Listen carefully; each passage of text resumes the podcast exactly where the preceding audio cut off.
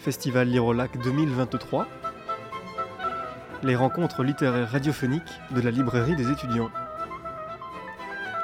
Eh bien bonjour, bonjour à toutes et à tous, je suis très heureux de vous retrouver, amis lecteurs et amis lectrices, pour cette première série d'émissions spéciales de la librairie des étudiants dont nous ouvrons aujourd'hui le tout premier volet. Le week-end dernier s'est tenue sur la commune de Taloir-Montmain la troisième édition du festival Lire au lac. Deux jours durant, la littérature a été mise en avant pour tous les publics. Je vous en avais parlé, souvenez-vous-en, avec cette rencontre littéraire radiophonique que je vous avais proposée avec le président délégué du festival Lire au lac, Damien Bergeret.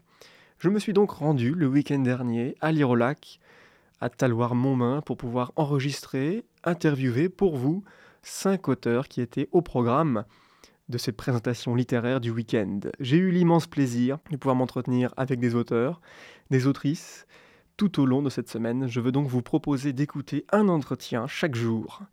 Je veux encore remercier très chaleureusement les équipes du festival Lire au lac et la commune de Taloir-Montmain pour leur accueil chaleureux. Merci encore aux équipes et donc à Damien Bergeret, à Marie-Paul Rouge-Pilon pour leur accueil et surtout de m'avoir laissé du temps auprès de ces auteurs.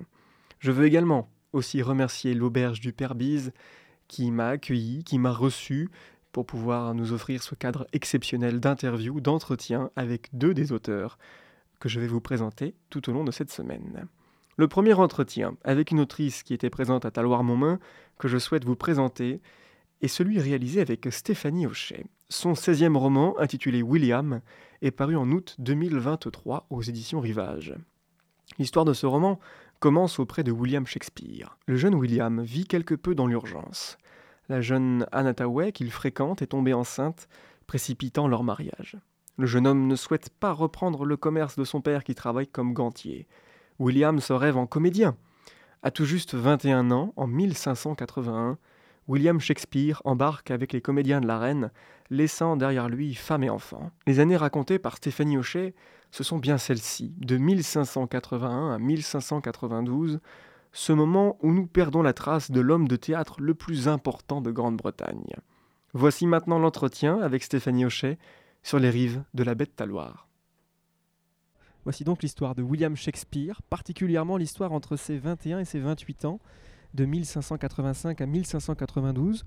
Nous n'avons aucune trace de lui qui prouve sa présence. Qu'est-ce que cela réveille pour une écrivaine, ces sept années de silence? Il n'y a rien de plus attirant qu'un mystère. Et dans ce mystère, euh, il y a des parties euh, ténébreuses qui m'ont beaucoup interpellée, puisque ce jeune homme qui vient de se marier, qui vient d'avoir des enfants, sans que sa vie probablement est en train de fuir quelque part, est en train de, de prendre un tournant qu'il ne voulait pas. Parce que William est un passionné de théâtre. Euh, il est évident qu'il voulait être comédien depuis très longtemps. Et marié avec trois enfants, je pense qu'il a senti que sa vie lui échappait. Et qui n'a pas ressenti ça Que sa, vie sa propre vie vous échappe et qu'il est temps de prendre des grandes décisions et même de fuir, euh, de s'échapper pour pouvoir vivre la vie euh, qui nous attend, la vie qu'on a choisie. Ça, c'est la première chose. Ensuite, euh, le mystère William, parce que moi je l'appelle William, je trouve que Shakespeare est un peu impressionnant. Plein de gens vont être un petit peu inquiétés par on va dire, cette figure écrasante de, de, la littérature mondiale peut-être peut-être euh, l'auteur le, plus connu au monde. Mais il faut se rappeler quand même que avant d'être Shakespeare, il était tout simplement William, un jeune homme qui aurait pu rater sa vie. Et, et ensuite, euh, je l'imagine partir avec une troupe de théâtre et apprendre le métier, puisqu'il était avant tout comédien, avant d'être euh, ce, dramaturge et cet écrivain d'une certaine façon qu'on connaît. voilà, il y a tellement de choses à dire sur lui, il fallait vraiment que j'écrive ce livre. Et d'ailleurs, durant ces années perdues, il y a beaucoup de controverses sur justement ce qui a pu se passer. Plusieurs historiens euh, se querellent là-dessus. Vous, vous le faites donc partir sur les routes, euh, quittant donc le domicile stable dont vous avez parlé avec sa femme et ses enfants. Il va être confronté à l'inconfort, à une vie au contact des autres, avec même une troupe. Les troupes, la troupe de la reine. Et ces personnes-là vont aussi lui inspirer des personnages que l'on connaît tous, comme par exemple Richard III. Vous faites donc de très nombreuses références aux pièces de William, dont vous l'appelez ainsi. En quoi Richard III se distingue-t-elle des autres pièces, selon vous? Ce qui m'intéresse, c'est euh, de chercher pourquoi il a écrit Richard III à un âge si tendre que, on va dire, sans doute ses 27 ans. Alors, on a beaucoup de mal euh, à dater les pièces, mais on sait que Richard III est l'une des premières. Et euh, force est de constater que Richard III n'est pas n'importe quelle pièce. Eh, c'est la plus jouée dans le monde aujourd'hui, mais on peut comprendre pourquoi. C'est la réussite totale du mal, avec euh, toute sa perversité, toute sa manipulation, toute son intelligence euh, au service euh, de son narcissisme.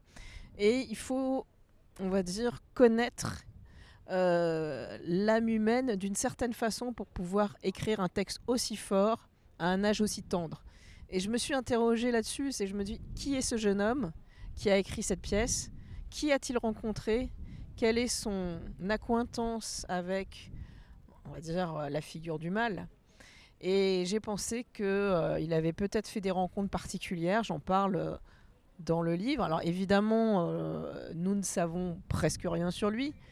J'ai utilisé certains personnages, enfin certaines personnes qui ont existé, par exemple des comédiens, des dramaturges qui existaient, qu'il a très certainement rencontrés. En tout cas, ce qui est clair, c'est qu'il connaissait très bien un comédien qui a été son comédien euh, fétiche, puisqu'il s'appelait Richard Burbage et il a joué les plus grands rôles que plus tard euh, William Shakespeare écrira pour lui.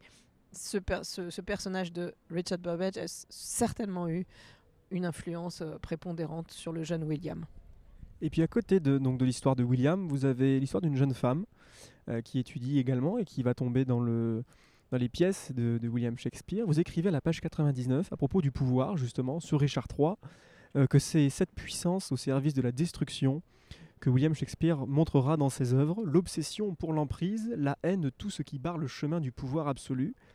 Est-ce que nous pourrions pas transposer cette citation sur le personnage de l'oncle un oncle que vous décrivez comme violent envers son fils Oui, parce que, en fait, je, me suis permis quelques passerelles entre, on va dire, sa prime jeunesse et des souvenirs euh, de ma propre vie, euh, que ce soit les souvenirs de fuite, de, fugue, mais aussi les, souvenirs d'emprise. Euh, j'imagine qu'il a été sous emprise, c'est très possible. Non seulement de son père probablement, mais certainement d'autres personnages pour connaître à ce point en fait l'aspect sombre de l'être humain. Et euh, effectivement, je, reviens sur moi-même aussi pour parvenir à écrire ce livre. J'ai eu besoin de passer par moi, euh, sans fioriture et sans narrateur, en, passant directement par l'autobiographie, pour raconter effectivement la fascination que peut exercer une personne totalement malveillante. Mais avec, vous savez, il y a toujours de l'ambiguïté chez les personnes malveillantes. Elles savent aussi être séductrices et même aimantes. C'est la complexité de la chose. Parce que si une personne est entièrement mauvaise, évidemment, elle rate totalement son but, qui est de détruire. Mais si cette personne est capable à la fois de montrer de l'amour et en même temps de détruire, elle réussit parfaitement. Et j'ai montré que dans ma famille, effectivement, il y avait un personnage qui avait une influence sur tout un groupe de, personnes euh, qui euh, se comportaient comme lui. Euh, mais c'est lui qui euh, avait cette, espèce de pouvoir qui devenait une espèce de pouvoir absolu sur la famille, effectivement. En abordant des thèmes variés, comme justement le pouvoir, l'amour impossible, la mort et la famille, William Shakespeare était-il en avance sur son temps et même peut-être sur notre société? Je ne sais pas s'il était en avance, parce qu'on peut revenir aussi au mythe grec, où mmh. tout est dit, hein, mais euh, tout a toujours été dit. Le problème, c'est comment on le dit. Et lui, il invente une langue. Donc pas particularité, c'est sa langue qu'on retrouve de pièce en pièce, ce qui nous prouve bien qu'il y a un auteur et un seul, et non plusieurs mains. Forcément, même si peut-être que dans les premières pièces, il, écrit à, quatre mains, ils écrivent à quatre mains. Mais nous retrouvons une langue qui est très particulière, qu'on reconnaît, qui est à la fois très inventive, qui peut être très crue et en même temps très délicate, très, très sensible, très inventive. Euh, il va inventer des métaphores, il va même inventer des mots qui vont rester dans le vocabulaire anglais. Si vous dites euh, the few, the happy few, euh, vous citez Shakespeare sans le savoir. en fait, on ne sait pas à quel point la langue anglaise a été contaminée par Shakespeare, mais il a évidemment influencé la langue même anglaise contemporaine. C'est la force en fait du texte. En suivant donc euh, William et euh, avec ce parallèle avec cette jeune femme, je me suis demandé si un auteur ou une autrice euh, doit s'affranchir de sa famille pour pouvoir écrire. Beaucoup d'écrivains disent que ils ont dû franchir plusieurs étapes pour écrire et l'étape la plus, on va dire, contraire à l'écriture est très certainement l'impression de trahir les siens. Euh, il faut accepter l'idée qu'on trahisse euh, les, les siens. Euh, parce que sinon, je pense que vous retenez totalement votre pulsion d'écriture et votre, votre imagination qui doit être débridée absolument. C'est ma conviction. Ensuite, nous venons tous de familles très différentes, donc chacun aura, on va dire, quelque chose de différent à raconter sur sa famille. Merci Stéphanie Hochet. C'est un plaisir. Très heureux d'avoir pu m'entretenir avec vous au micro de la librairie des étudiants. Je rappelle le titre de votre dernière parution, William, publié aux éditions Rivage. Amis lecteurs et lectrices, je vous donne bien sûr rendez-vous demain pour un entretien avec Serge Chalandon. L'entretien du jour, la librairie des étudiants Lire au lac est à retrouver sous forme de capsule auditive en balado-diffusion sur le site internet de Radio Campus Grenoble 90.8 et sur la page 10 de l'émission. À demain